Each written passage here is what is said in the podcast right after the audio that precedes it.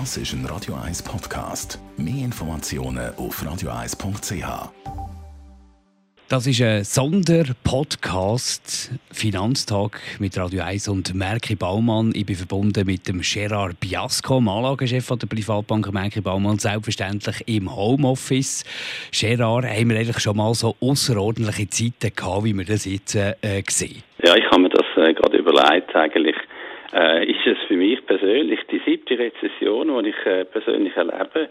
Wirtschaftsschwäche, Rezession, aber natürlich ganz speziell außerordentlich stark und äh, auch speziell, weil man es natürlich wegen dem Virus quasi mit einem unsichtbaren Feind zu tun hat. Normalerweise, wie wir ja wissen, der militärische Angriff die beste Verteidigung. Aber wenn eben der Feind nicht nur unberechenbar, sondern unsichtbar ist, dann ist vielleicht ähm, Verteidigung. Defensive ist unser Motto.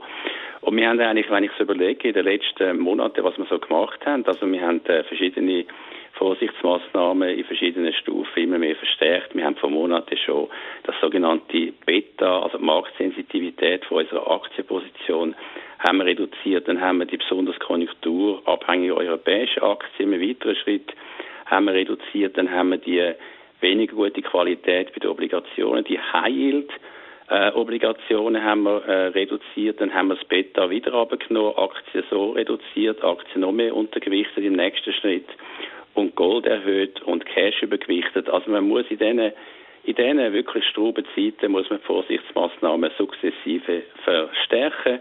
Das ist klar, Defensiven ist Trumpf. Außerordentliche Zeiten wirklich. Alle zusammen haben Angst, äh, was passiert mit der Weltwirtschaft. Rezession ist ein grosser Begriff, der da umgeistert. Aber die Frage an dich, was passiert mit der Weltwirtschaft jetzt? Ja, wir sehen natürlich eindeutig, äh, zuerst in Europa und eigentlich jeden Tag mehr und vor allem jetzt auch in Amerika, der Virus muss bekämpft werden mit immer drastischeren Eindämmungsmaßnahmen. Die tun äh, dadurch eigentlich Produktion nicht nur zum Stillstand bringen, äh, in den grossen Teilen der Welt, sondern eben auch der Konsum. Und der ist ja gerade in Amerika äh, besonders ein hoher Anteil von der Weltwirtschaft, äh, von der äh, amerikanischen Wirtschaft 70 Prozent. Auch in der Weltwirtschaft sind wir über 50 Prozent. In der europäischen Wirtschaft ist der Konsum über 60 Prozent. Ja, es ist eine Rezession. Äh, das heißt, wir werden einige Zeit, eine lange, lange Zeit, müssen wir uns an die neue Normalität gewöhnen, Homeoffice und andere Sachen. Äh, was da gesagt ist, übrigens im Homeoffice sehr, sehr wichtig für jeden Mensch. Die Disziplin, nicht nur Defensive. Dann muss der Tag strukturieren, also Fokus auf, auf, auf die Arbeit, aber auch Familie und auch Fitness und frische Luft nicht vergessen. Wie lange die Rezession gehen wird, es ist völlig unklar. Aber eins ist absolut klar.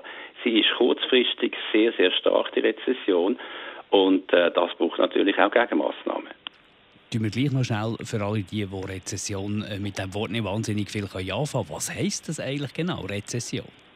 Rezession ist ein technischer Begriff und misst das Wirtschaftswachstum gegenüber dem Vorjahr. Wenn man zwei Quartal hintereinander weniger Wirtschaftswachstum hat als im Vorjahr, also eine Kontraktion, dann redet man von einer Rezession. Und ich glaube, im zweiten Quartal sind wir ganz klar in der Rezession, die jetzt schon im ersten Quartal angefangen hat.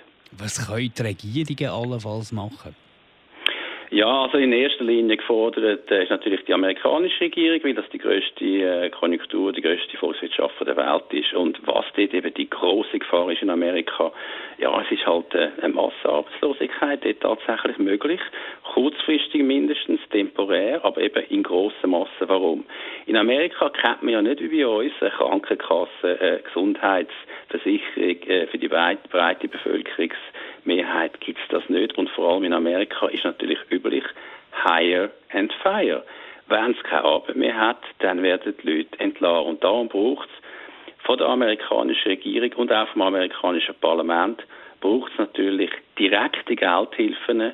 Es braucht Kredit, es braucht Kreditgarantien für die Unternehmen. Ähm, man hat von Steuerentlastungen geredet. Ich glaube, das lange nicht mehr, weil äh, wenn man keinen Job hat, kann man keine Steuern zahlen. Und wenn die Unternehmen die Leute entladen, muss man dem natürlich sofort ähm, vorbeugen.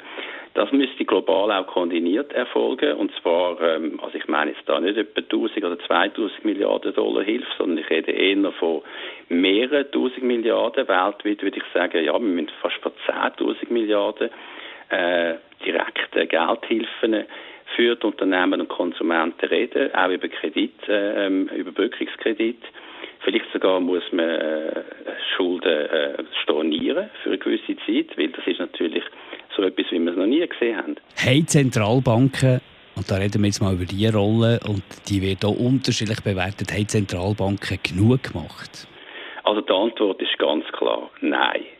Die Kommunikation von der Zentralbank hat bis jetzt eigentlich mehrheitlich versagt. Ich erinnere an Christine Lagarde von der EZB. Er hat vor kurzem gesagt, das ist äh, nicht Aufgabe von der EZB, wenn sich äh, Kreditspreads und äh, Spreads von äh, bestimmten Ländern wie Italien ausweiten. Das ist natürlich gar nicht äh, gut. Sie hat es dann korrigieren Aber auch die US-Zentralbank muss mehr machen. Also ich bin ganz klar der Meinung, sie braucht vom US-Kongress, vom amerikanischen Parlament, sollte sehr schnell erfolgen, die Erlaubnis, dass sie nicht nur Staatsanleihen kauft, sondern das braucht sie eben eine Erlaubnis dazu, dass sie Unternehmensanleihen Unternehmensobligationen kauft. Und ich würde nicht ausschließen, dass man relativ bald auch brauchen, äh, dass die Zentralbank äh, Aktienkäufe machen können. Auch die Europäische Zentralbank, die muss viel mehr priorisieren, dass sie Unternehmensobligationen unterstützt, dass sie die Wertschriftenkäufe im Rahmen von ihrem Programm forciert und eventuell eben auch Eigenkapital müssen die Zentralbanken, indirekte Regierungen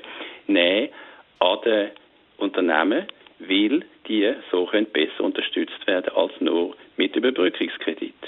Wir reden mit Gerard Biasco, er ist der Anlagechef der Privatbank Merki Baumann. Denken wir an die Anlegerinnen und Anleger. Was ist bei Obligationen sinnvoll? Ja, bei Obligationen ist ganz klar, dass man muss auf Qualität ähm, äh, forcieren, fokussieren, beides. Man muss die sogenannten Junk Bonds untergewichten, die haben wir reduziert. Ich glaube, das äh, wird dort noch eine größere Ausweitung geben. Wir dürfen nicht vom äh, Aufschlag von der Rendite. Das Motto ist Sicherheit vor Rendite momentan. Das ist unser Merki-Boomen-Motto generell und das gilt natürlich in Obligationen auch.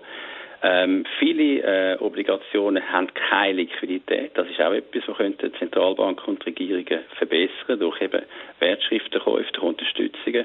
Also Qualitätsobligationen sind überzugewichten. Welche Währungen und Rohstoffe, es hat ja immer auch eine, eine positive Seite, wo Schatten ist, ist auch Sonne. Welche Währungen und Rohstoffe profitieren im Moment?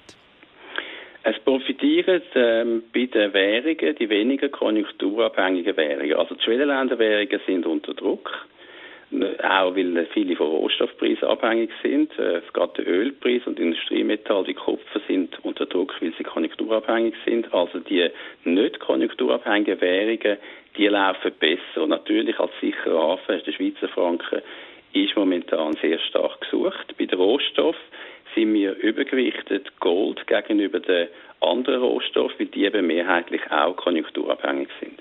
Was ist bei den Aktien zu beachten? Bei den Aktien ist eindeutig auf Defensivität zu achten. Wenn man anschaut, was bis jetzt äh, seit Jahresanfang gelaufen ist, dann haben die defensiven Branchen, wie zum Beispiel Gesundheitswesen, Pharma heißt das in erster Linie, aber auch der stabile Konsum, wie Nahrungsmittel, die haben nur etwa halb so viel äh, abgegeben an Performance wie der Gesamtmarkt. Das ist ganz klar, dass man muss defensive Aktien muss man präferieren und auch die sogenannten Minvol-Aktien, also Aktien mit minimerer Volatilität als der Gesamtmarkt, die eben ein Beta haben oder eine Marktsensitivität, die viel tiefer ist als die vom gesamten Aktienmarkt, also von der Aktienindex. Wenn man ein Fazit zieht zum Schluss, was ist im Moment die Devise? Also kurzfristig wird es konjunkturell sicher äh, zuerst noch mal schlimmer werden, abhängig von dem, was die Regierung und Zentralbanken eben als Gegenmaßnahmen machen. Aber zuerst wird es schlimmer und so werden sie erst gezwungen, um eigentlich stärkere Gegenmaßnahmen zu machen und eben auch durch die Eindämmungsmaßnahmen, die die Regierung beschließen, wird es zuerst schlimmer. Also klar, äh, das Motto oder die Devise ist Defensivität. Und unser Motto ist generell bei Merkibaum Sicherheit vor Rendite und wir leben dem jeden Tag nach wir sind gern zur Unterstützung bereit, das im Detail auch noch auszuführen. Sicherheit vor Rendite, das ist unser Motto. Das sind Schätzungen von Gerard Piasco, dem Anlagechef der Privatbank Merki Baumann, in einem Sonderpodcast hier bei Radio 1. Das ist ein Radio 1 Podcast. Mehr Informationen auf radio1.ch.